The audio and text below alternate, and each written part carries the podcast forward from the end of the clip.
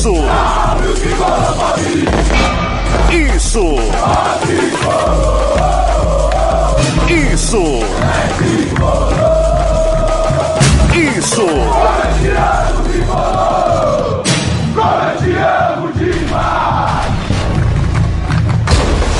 Isso é São Paulo! Isso é São Paulo!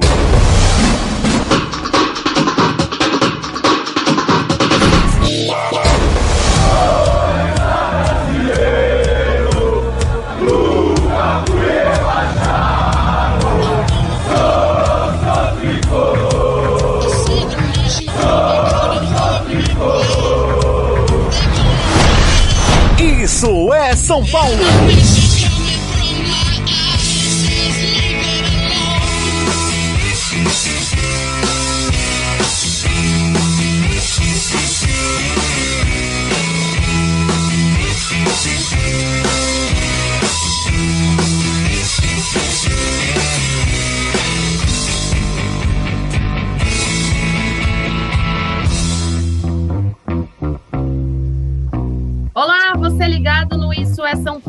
Seu podcast sobre o São Paulo Futebol Clube. Estamos na edição de número 107. Nas duas últimas semanas nós não tivemos episódios, porque Eduardo Afonso e eu estávamos envolvidos em outras coberturas, em viagens, então não conseguimos adequar a nossa agenda e nem acompanhar os jogos do São Paulo do meio da semana, mas estamos aqui agora retomando nossos trabalhos.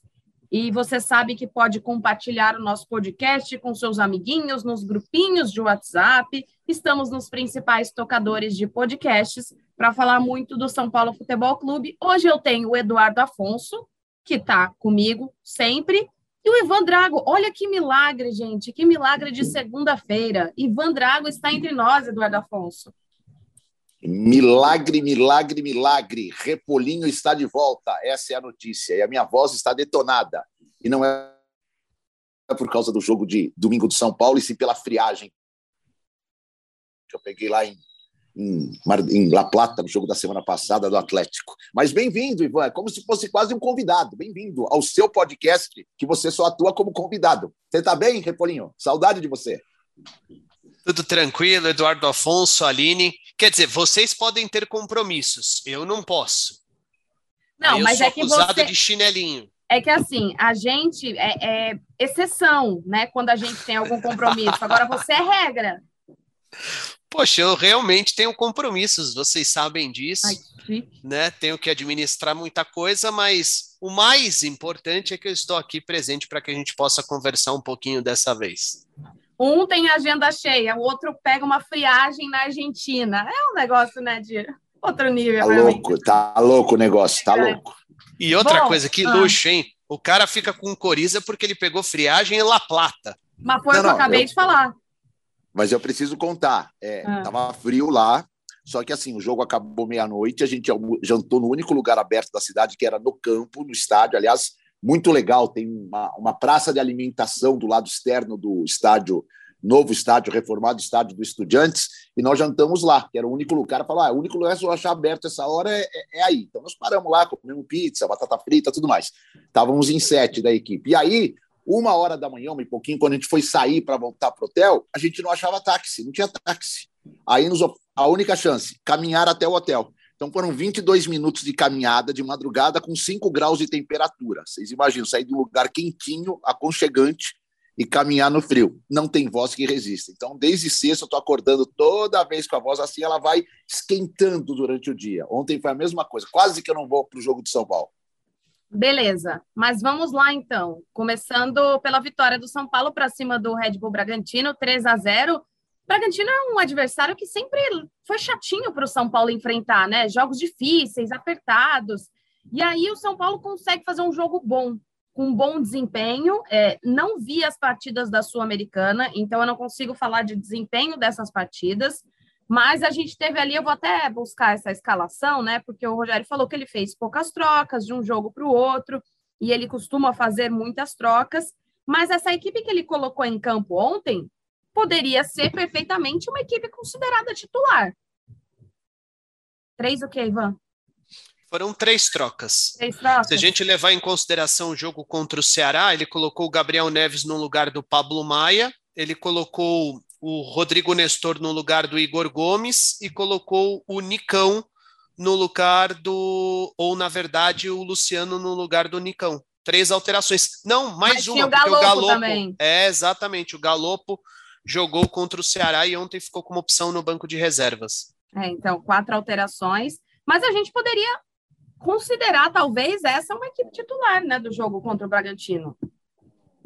Com certeza. Ah, eu, eu acho que algumas coisas vão se encaixando, né? É, é, eu gostei do time, a gente vai falar sobre isso, por que, que nós gostamos ou não gostamos. O placar mostrou o que o São Paulo fez, e para mim o que vai se encaixando é Gabriel Neves, depois de um longo e tenebroso inverno, com o Rogério, até de forma não merecida, esse, esse, esse inverno, essa, esse desgosto que o Rogério tinha por ele, é titular absoluto desse time. Absoluto, absoluto. Não tem ninguém que faça melhor do que ele a função que ele exerce hoje no São Paulo. Ninguém, ninguém. Pode ser que o Luan, se voltar muito bem, parecido com o que já foi um dia, possa criar uma concorrência, mas acho pouco provável ou improvável. E segundo, e aí a pedrada vem bem forte, né? Mas tudo bem, é opinião, tem que tomar pedrada. O Reinaldo é infinitamente melhor do que o Wellington. Infinitamente. Ah, o Wellington tem só, tem só idade baixa, pode virar um gênio, pode virar o Roberto Carlos da lateral um dia. Hoje, você não consegue colocar na mesma balança Reinaldo e Wellington. O Reinaldo pesa demais, o Wellington vai lá para cima no outro prato da balança. O Reinaldo é infinitamente melhor do que o Wellington hoje no São Paulo. E ele vinha voltando de lesão, né, Ivan? O Caleri até falou sobre isso na zona mista depois, que ele estava voltando de lesão. O Rogério falou que ele precisava readquirir o ritmo de jogo. E existe uma sintonia muito grande daquele lado esquerdo, né? Quando o Reinaldo tá, não só entre eles ali, em quem joga por aquele setor, Patrick, enfim, mas também com os, com os atacantes, com quem precisa fazer gol, com quem está ali mais para fazer gol, né? É, são, eu acho que são situações diferentes, eu acho que são características diferentes. Às vezes o Caleri é, é, precisa da bola que vem da linha de fundo, e aí o Wellington dá essa profundidade. O Reinaldo já tem mais dificuldade por conta da idade, mas às vezes é, é necessário a qualidade técnica que o Reinaldo entrega. É inegável, indiscutível que o Reinaldo bate como ninguém na bola é a principal virtude do lateral esquerdo do São Paulo. Então, é, claro que se a gente olhar do ponto de vista técnico, o Reinaldo joga mais bola que o Wellington, mas eu ainda vejo que os dois são muito úteis e dependendo da forma como o adversário se coloca, é, é até interessante que o Rogério, no caso o comandante, tenha essas duas alternativas, né? Uh, eu acho que é necessário essas duas características. Como ele tem do outro lado, por exemplo, o Rafinha e o Igor Vinícius, quando ele precisa de uma de uma construção por dentro, um passe mais qualificado, ele usa o Rafinha, quando ele precisa da profundidade de um jogador com mais vitalidade, mais vigor físico para chegar na linha de fundo, ele, ele, ele usa o Igor Vinícius. E a, os atletas, eles oscilam bastante durante a temporada, né? No começo do ano, por exemplo, era indiscutível que o Wellington eh, merecia ser titular no lugar do Reinaldo. Agora o Reinaldo vai reconquistando seu espaço, como ninguém entendia por que, que o, o Rogério abria a mão do, do Rafinha em determinados momentos para colocar o Igor Vinícius. E hoje acho que é indiscutível também que o Igor Vinícius merece iniciar as partidas uh, entre os titulares. É curioso porque assim vai chegando o final da temporada e o Reinaldo e o Igor Vinícius estão discutindo renovação contratual. Não que eles vão jogar por conta dessa situação, mas é claro que esses caras dão um gás a mais, porque todo mundo quer permanecer no clube. Mas eu acho que são. É, e vão renovar. Eu acho que são alternativas interessantes, muito, muito dependendo do adversário, de como ele se coloca. Acho que são características que, que, que fazem com que o Rogério possa possa mudar bastante a equipe e isso interfere diretamente no rendimento dos, dos jogadores de frente, porque você, Aline, levantou uma vez é, que o São Paulo tinha muita dificuldade para encontrar o passe final por dentro. Uhum. O Nestor já foi bastante criticado, agora é o Igor Gomes também bastante criticado. O Luciano não é esse assistente, ele é muito mais um finalizador, embora ele consiga flutuar bem ali atrás do centroavante. O Caleri não é um cara de assistências, muito pelo contrário. Então essa bola sempre vinha das laterais. Se os laterais não abastecessem os homens de frente, o São Paulo não conseguiria achar a bola do gol. E, e ontem nós tivemos, por exemplo, o Nestor participando bem, não só pelo gol, mas pela assistência que deu. Acho que é, pesa um pouquinho o comportamento do Bragantino. Para mim, foi muito mal no Morumbi, completamente entregue desde o início da partida. O São Paulo em nenhum momento perdeu o controle do jogo. Mas eu acho que são características importantes e, e, e faz sentido que a direção uh, tente preservá-los todos juntos para a próxima temporada, pensando na sequência, porque acho que o Rafinha também vai ficar no clube. E existe uma Só diferença... acrescentar. Oi, desculpa, pode, pode Não, ir. Pode, pode acrescentar. Não, só falar assim, é, eu acho que o Reinaldo, tanto o Reinaldo, é, o São Paulo tem que pensar, começar a pensar no Reinaldo, até pela idade, e aí cai muito no que disse o, o Ivan, né? Em determinados jogos, talvez o Wellington seja mais completo, embora para mim ainda esteja bem abaixo do Reinaldo, mas pra, por característica ele seja mais útil que o Reinaldo contra determinados adversários. Eu acho que o Reinaldo, a partir dessa renovação, se acontecer, é, o São Paulo tem que começar a pensar num plano B para o Reinaldo, porque é, ele pode jogar tranquilamente, tranquilamente, numa segunda linha de quatro no meio-campo. Tranquilamente, tranquilamente. Ele tem bom passe, tem bom cruzamento, não é um pensador, mas consegue executar com certa razoabilidade é, as suas funções e, acima de tudo, pode ser que fisicamente, para ele, não tendo que dar o combate direto no ala ou no lateral, porque agora o Reinaldo não está sendo aproveitado só como lateral, ele está jogando na linha de três como ala. Que o, o, Rogério tinha muito isso, ah, na linha de três, o Wellington, do outro lado, ou o Igor Vinícius do outro lado tal. Então, acho que a gente pode imaginar, talvez, o Reinaldo dando um passo à frente na sua carreira de lateral, nessa parte final da sua carreira, sendo um cara de linha de quatro no meio de campo. E ele acho que ele caberia bem. Ele não é craque, mas ele é útil. E, para mim, isso conta muito no atual elenco de São Paulo: utilidade. Não, o que eu ia dizer que o Ivan falou de, de jogar por dentro e tal, né? O São Paulo não tem jogadores que esticam muito o campo, né? No caso, o Patrick consegue fazer isso na esquerda com o Reinaldo. Mas quando o Igor Gomes não está, não tem quem faça isso com o Igor Vinícius na direita. O Igor Vinícius recebe a bola e ele sempre tem que voltar para trás porque não tem alguém que passe para dar essa profundidade. No finalzinho do primeiro tempo, houve ali um pouco mais de jogadores que fizeram a parede para um lance do Igor Vinícius, como o próprio Luciano, o Rodrigo Nestor, mas o Igor Gomes é quem mais faz com ele por esse lado. Então, quando o São Paulo não tem o Igor Gomes, acaba fazendo um pouco de falta esse tipo de jogada do lado direito, mas aí acaba dando certo do lado esquerdo, né? Que os lances saem pelo lado esquerdo, os principais lances acabam saindo é, pelo lado oposto. Eu acho que a gente tem que falar um pouquinho do Rodrigo Nestor. Eu vou até ler aqui que o Grossi postou agora há pouco algumas coisas sobre o Rodrigo Nestor. E eu achei bem interessante. É, o Nestor chegou a 14 participações em gols neste ano, 7 gols e 7 assistências.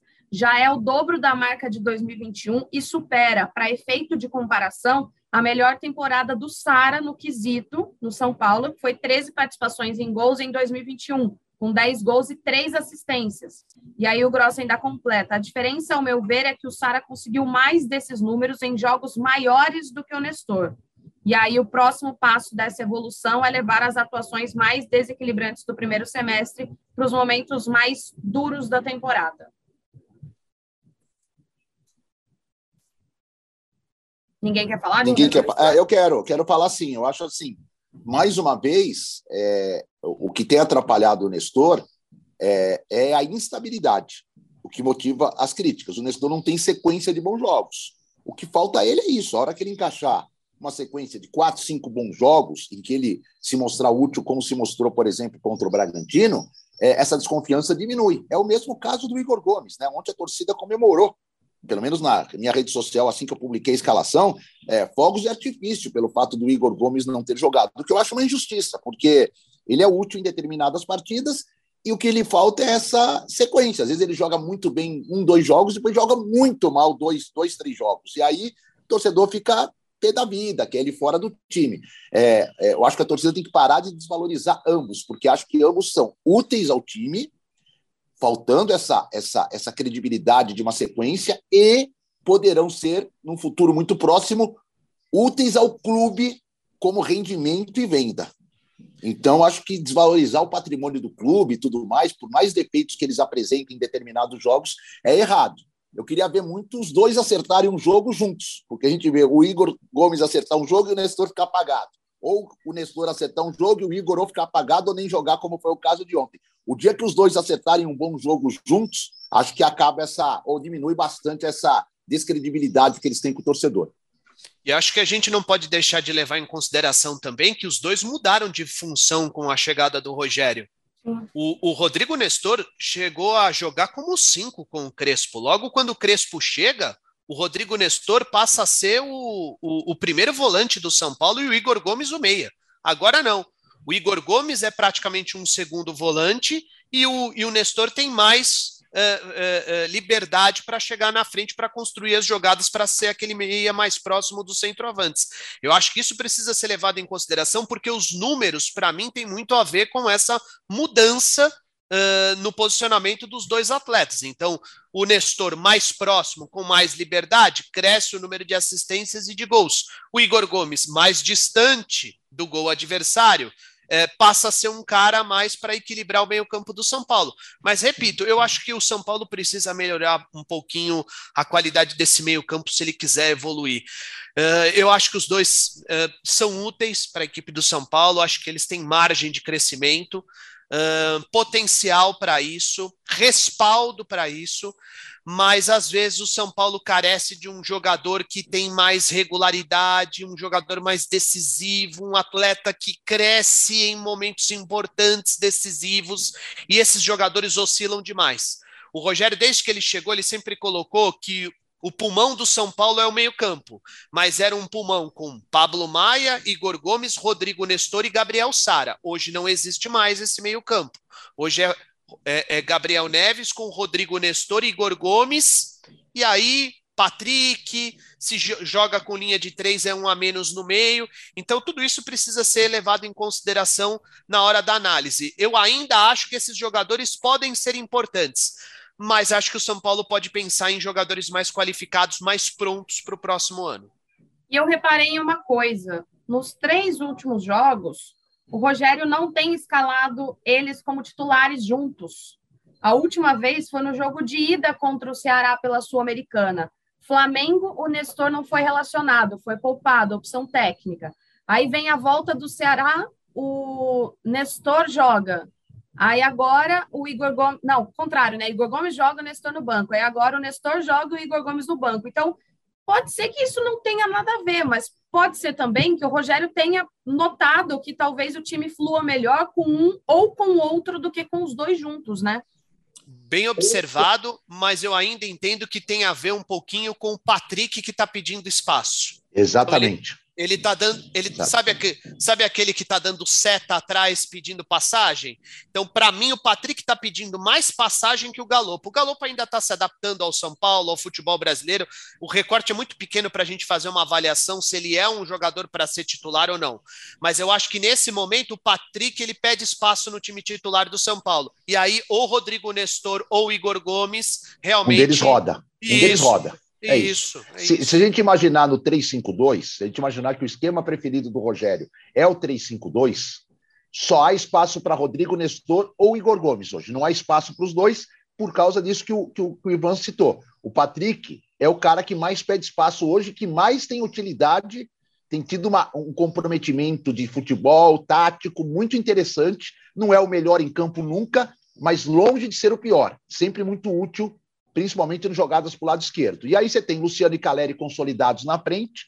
É, então você, no esquema 3-5-2, você não consegue imaginar esse quadrado no meio de campo com os quatro, só circunstancialmente. E aí você tem que especular que Galopo também uma hora vai pedir espaço, que Nicão, por mais que esteja devendo, uma hora tem capacidade para pedir espaço, então essa briga vai ficar num quadrado, ela vai ficar gigante, com seis opções.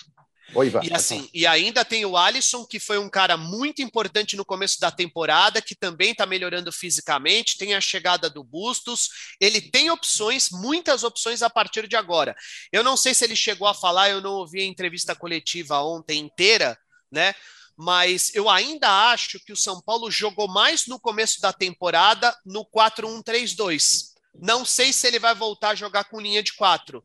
E diante de tanto jogador que está começando a pedir passagem do meu campo para frente, vários citados aí pelo Eduardo, eu acho que o Rogério poderia pensar novamente em formar o São Paulo com linha de quatro, deixando um zagueiro de lado. Não sei se ele vai fazer isso agora, tá? Porque o time se condicionou a essa forma de jogar e é um momento muito decisivo da temporada para você fazer uma mudança eu não diria drástica, porque esses caras fizeram isso no começo da temporada, mas eu não sei se ele vai se ele vai fazer essa mudança agora. Mas eu acho que ele poderia repensar o São Paulo novamente com linha de quatro. É, ele verdade, não falou sobre isso, mas é, é, ele deixa sempre claro que não é o que ele gosta, não é o que ele prefere, mas é o que ele entende que com o que ele tem na mão que vai ser melhor. É, até ontem, muita gente poderia ter falado: ah, por que, que ele não colocou bustos para a gente ver? Por que, que ele colocou o Alisson e o André sem necessidade? E aí o Rogério explica que ele precisa ver como estão Alisson e como é, Alisson e Andrés, como é que esses jogadores estão voltando de lesão. O Alisson ficou muito tempo fora, então ele queria ver na questão física, técnica, como é que ele ia se sair. A mesma coisa com relação ao Andrés. E aí, com relação ao Naruel Bustos, que não estreou, o nosso colega Guilherme Pradella, ele foi trocar uma ideia com o Rogério depois da coletiva. E ele perguntou para o Rogério como é que o Rogério enxerga o Bustos, né? Qual o posicionamento? O Bustos é um reserva do Caleri? pode jogar Bustos e Caleri, e o que ele falou que é o Bustos, por característica, não é um 9 de fazer parede como o Caleri, mas também ele não é de flutuar tanto como o Luciano. Se fosse para comparar, seria algo mais parecido com o que faz o Éder, jogando em três posições do ataque. É, para rodar, para rodar. Então, na verdade, o Rogério coloca o Bustos, talvez nesse momento, como o substituto, de primeira opção para os dois tanto para fazer numa eventual saída do Caleri, a função do Caleri, talvez com o Luciano mais centralizado e ele mais de lado, ou para fazer uma parceria com o Caleri, é, Bustos e Caleri, só que o Caleri muito centralizado e o Bustos tentando flutuar, né, na, como disse o Rogério. É, eu pensei aqui, Ivan, antes de você levantar o dedinho, é, numa, numa circunstância. Faltam 16 jogos no brasileiro, faltam três na Sul-Americana, 19, e faltam quatro na Copa do Brasil. A Copa do Brasil é final única ou é, são dois jogos? Dois são dois jogos. jogos. Então faltam quatro, é, faltam cinco, na verdade, na Copa do Brasil. Então dá 16 com 3, 24 jogos. É, pode parecer muito, mas acho que para um calendário de 80 jogos é, não é muito. Então acho que nessa não é uma hora para o São Paulo é, testar formações. Acho que é para o São Paulo se estabelecer numa formação que o Rogério confie, principalmente contra adversários mais difíceis, mais complicados, em jogos mais decisivos, e, e, e exerça ela na grande maioria desses jogos. Só saia disso numa circunstância muito especial. E talvez trabalhe para o ano que vem, com uma pré-temporada bem longa, com o elenco que deve receber um ou outro atleta só o ano que vem. São 12 contratações, não acredito que o São Paulo vá contratar outros sete, oito jogadores, talvez pontualmente um ou dois para para completar o time do ano que vem, e aí com esse com essa pré-temporada ele trabalhe todas as opções táticas que ele acredita que possam ser variáveis no decorrer de uma temporada. Eu não mudaria muito é, o esquema de três zagueiros nessa reta final. Só uma coisa, né? Você vê como as coisas elas não fazem muito sentido. Quando o São Paulo, é, quando a gente começou a questionar o clube é, é sobre reforços, qual era a, a, as posições, qual, é, qual, Quais eram as posições que eles buscavam? Quando eles falavam de um atacante, eles falavam um cara de beirada, com velocidade, com drible, como gostaria o Rogério desde o início da temporada, ou um centroavante com as mesmas características do Caleri. Agora, por exemplo, vem a informação de que o Bustos não é um cara com as mesmas características do Caleri, mas também não é um cara velocista pelos lados do campo, e ele joga numa função muito parecida com a do Éder, que já foi titular no começo da temporada, jogando ao lado do Caleri. E que vai Quando... embora. E que exatamente, vai embora. exatamente. E, e, assim, que hoje é a vaga ocupada pelo Luciano, que pode ser ocupada pelo Luciano, que pode ser ocupada pelo Alisson, que pode ser ocupada pelo Nicão, que pode ser ocupada pelo próprio Éder, e que agora vai chegar mais um jogador para disputar essa posição. Né? Então, assim, às vezes a gente vê o São Paulo contratar, contratar, contratar, como o Galopo. Eu fico imaginando, o Galopo quantas opções o São Paulo uh, tem no meio para a vinda de um jogador que vai no, a disputar posição com, com vários outros atletas uh, que já estão ali uh, no grupo?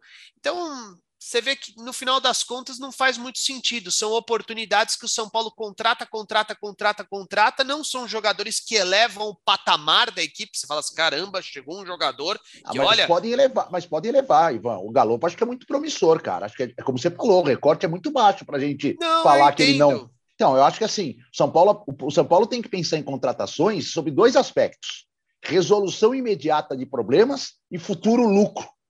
Sempre é esse o pensamento resolução imediata de problemas e futuro lucro. Por isso que ele não contrata, quando ele contrata um cara como o Patrick e o Nicão, ele já sabe que não vai ganhar nada, só tecnicamente com esses caras. Esses caras não vão sair por nenhum dinheiro que o São Paulo tem investido. Diferentemente do Galopo, diferentemente do Bustos, que é por empréstimo, do Ferrarese. Esses caras, o São Paulo pode ter resolução imediata de problemas e futuro lucro. E é essa a filosofia. Ó, deixa eu só colocar uma coisa aqui para vocês, que foi algo que eu apurei. Se alguém tiver alguma informação completamente diferente, por favor. Mas uh, a informação que eu tenho vai de encontro, de encontro, aquilo que o Rogério tem falado, tá? A respeito do, da aquisição do Galopo. A informação que eu tenho é que o São Paulo conseguiu estruturas de marketing e com a ajuda de parceiros que vão estampar a sua marca nessas estruturas de marketing do clube, ele vai pagar o galopo. Não existe nenhum investidor barra patrocinador ligado diretamente à vinda ou ao pagamento do galopo. Então, o Rogério fala na entrevista, foi um patrocinador que deu o galopo para o São Paulo e o clube ficou sem opção de escolha. Mas a informação que eu tenho é que vai de encontro a isso. Olha, não, não eu, existe eu... ninguém que deu um jogador entre Exatamente. aspas ao São Paulo. São Paulo vai pagar através dessa estrutura de marketing. E eu, eu fiquei sabendo que não é, também não é como o Rogério disse, porque se não tivesse dado certo com o Galopo, essa verba, nesse, nesse sentido que você explicou, estaria à disposição para a contratação de outro jogador. Caso o Rogério tivesse falado assim: olha, o Galopo não é o cara que eu quero, eu quero o Joãozinho do, do América de Jaboatão. E, esse dinheiro seria deslocado para o Joãozinho de Jaboatão. Então, acho que não é. Acho que o Rogério. Eu vou só falar um negócio, a Aline vai lembrar bem, não sei se você estava, Ivan. É, o Rogério queria muito o Galo. Tanto queria que foi o único jogador que ele falou em coletiva, sem estar contratado, das características e elogiou. Então, ele que não me venha com essa história, que não, ah, o Galopo não era o cara, tal, tal, que nem o André Anderson, esse inexplicável jogador que tem dores musculares há quase meio ano. O Rogério pediu ele. Deixou bem claro a diretoria que foi um pedido do Rogério. E hoje o Rogério já falou que não vai jogar. Ele pode, ele pode melhorar de todo, não vai jogar. Tá fora. Tá fora. Vai ser devolvido no final do ano. Então não dá para tirar o corpo fora, não. O Rogério queria sim o Galopo e fez força para que o Galopo chegasse. Perfeito. Aí eu fico imaginando assim, nada contra, tá? Eu, eu entendo essa filosofia do clube eh, colocada pelo Eduardo de atletas jovens que possam resolver o problema imediatamente e futuramente ainda render uma grana.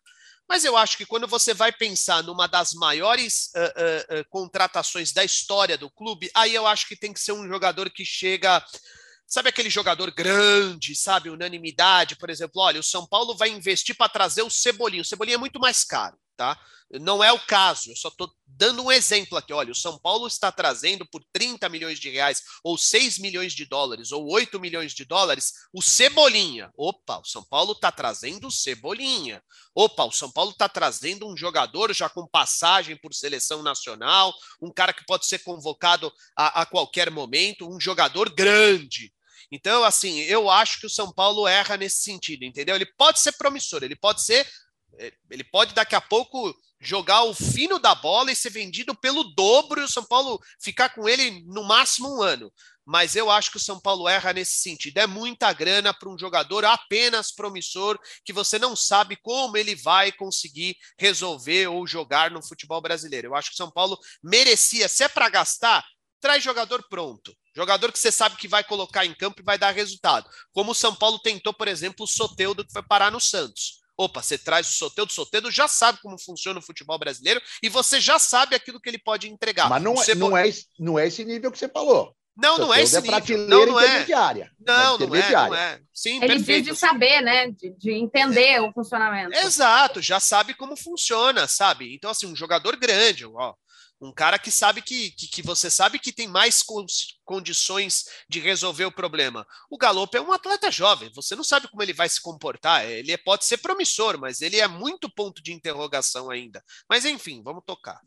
Eu acho que ele parece, tipo, muito ator, assim, de, de série, né? Tipo, Peaky Blinders.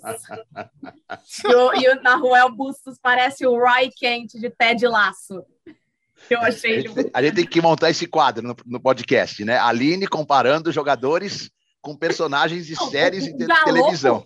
Peaky Blinders, cara, nossa, fácil, fácil. Mas, ó, estamos terminando aqui nosso tempo. Vamos falar da Copa do Brasil, né? Do jogo de volta, na quinta contra o América. Vocês acham que o São Paulo vai ter vida fácil? Vai ser difícil como foi contra o Ceará? O que, que vocês imaginam?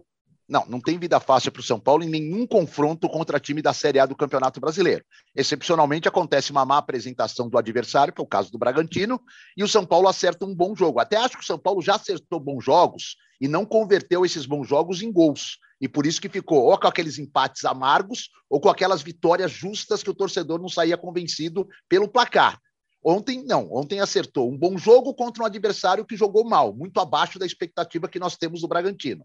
Então não há vida fácil. Mas assim, é, a gente não pode, o torcedor do São Paulo não pode temer o América. Desculpa, não pode. Com todo respeito ao América de Minas, a história do América não faz frente ao São Paulo em nenhum momento. Nenhum momento dos dois clubes. Nenhum momento o América fez frente. Então, um título inédito, do tamanho que é a Copa do Brasil, da grana que vale a Copa do Brasil, eu não consigo imaginar o São Paulo temendo o América, sendo presa fácil do América, tendo complicações com o América, embora vá ter.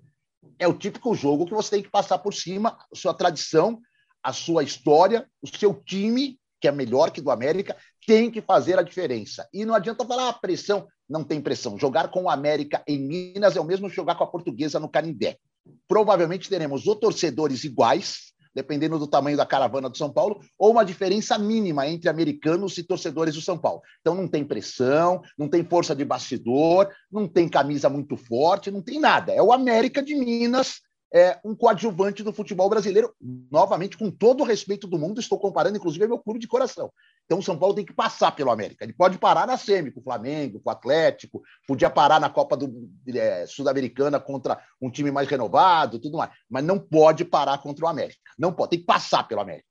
É, assim, entra como favorito, mas vai encontrar dificuldade, como encontrou contra o Ceará, por exemplo. Eu acho que o gramado não vai ser o gramado do, do Estádio Independência é ruim.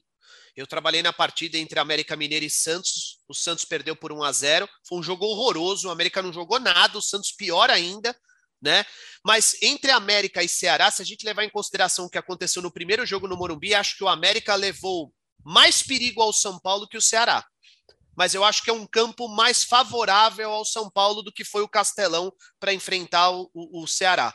Então, acho que o São Paulo vai encontrar dificuldades, mas o São Paulo entra como favorito, sobretudo com todas essas opções que o São Paulo já tem à disposição. Não é um elenco extremamente desfalcado, tá?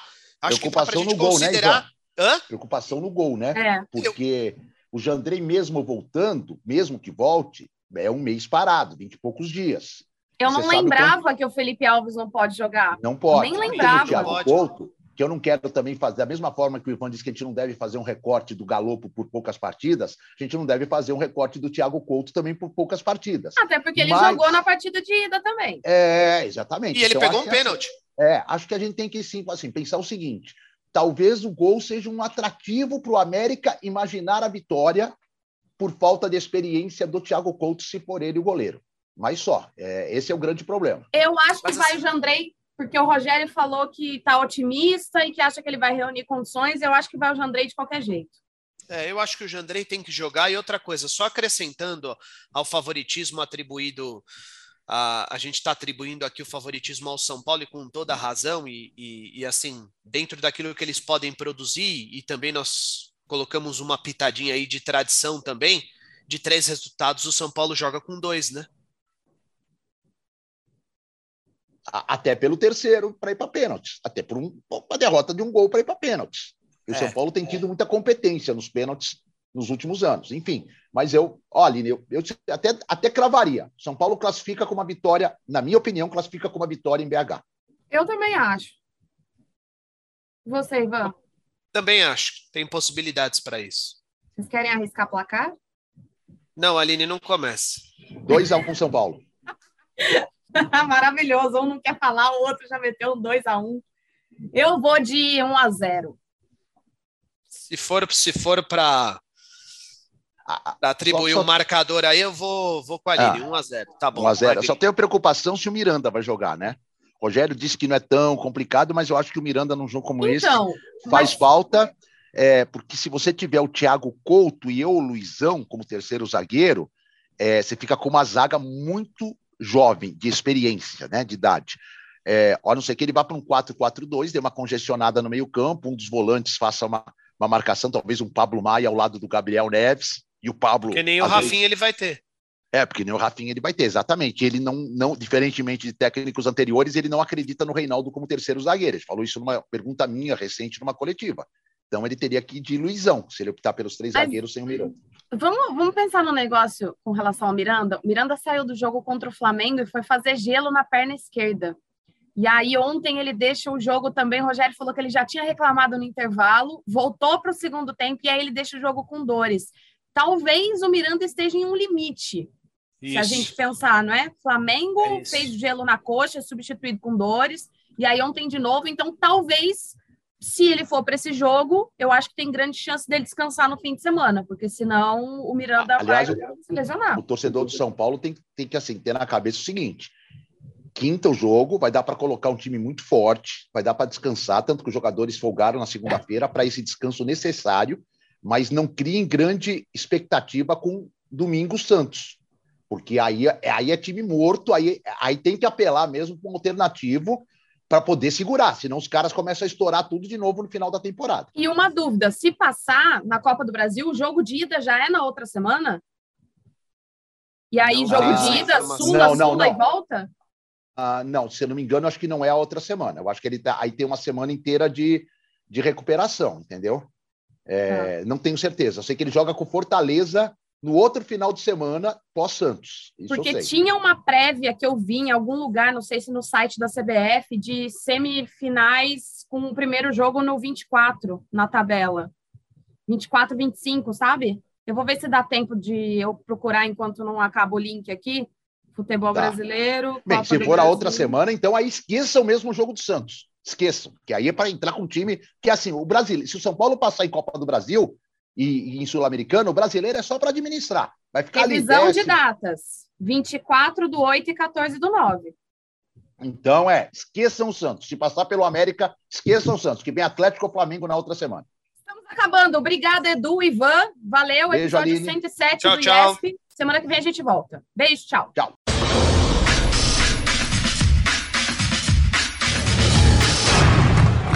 Isso! Isso! Isso!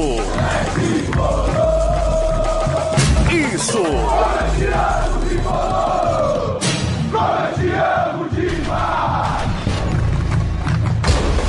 Isso é São Paulo!